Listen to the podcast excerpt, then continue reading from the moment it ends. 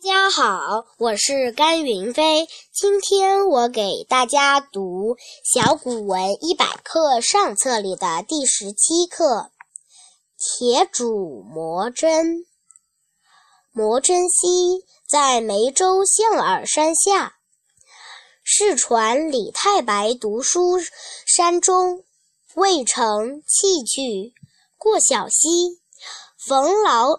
老方磨铁杵，问之曰：“欲作针。”白笑其戳。老妪曰：“公道自然成耳。”太白感其意，还卒业。谢谢大家。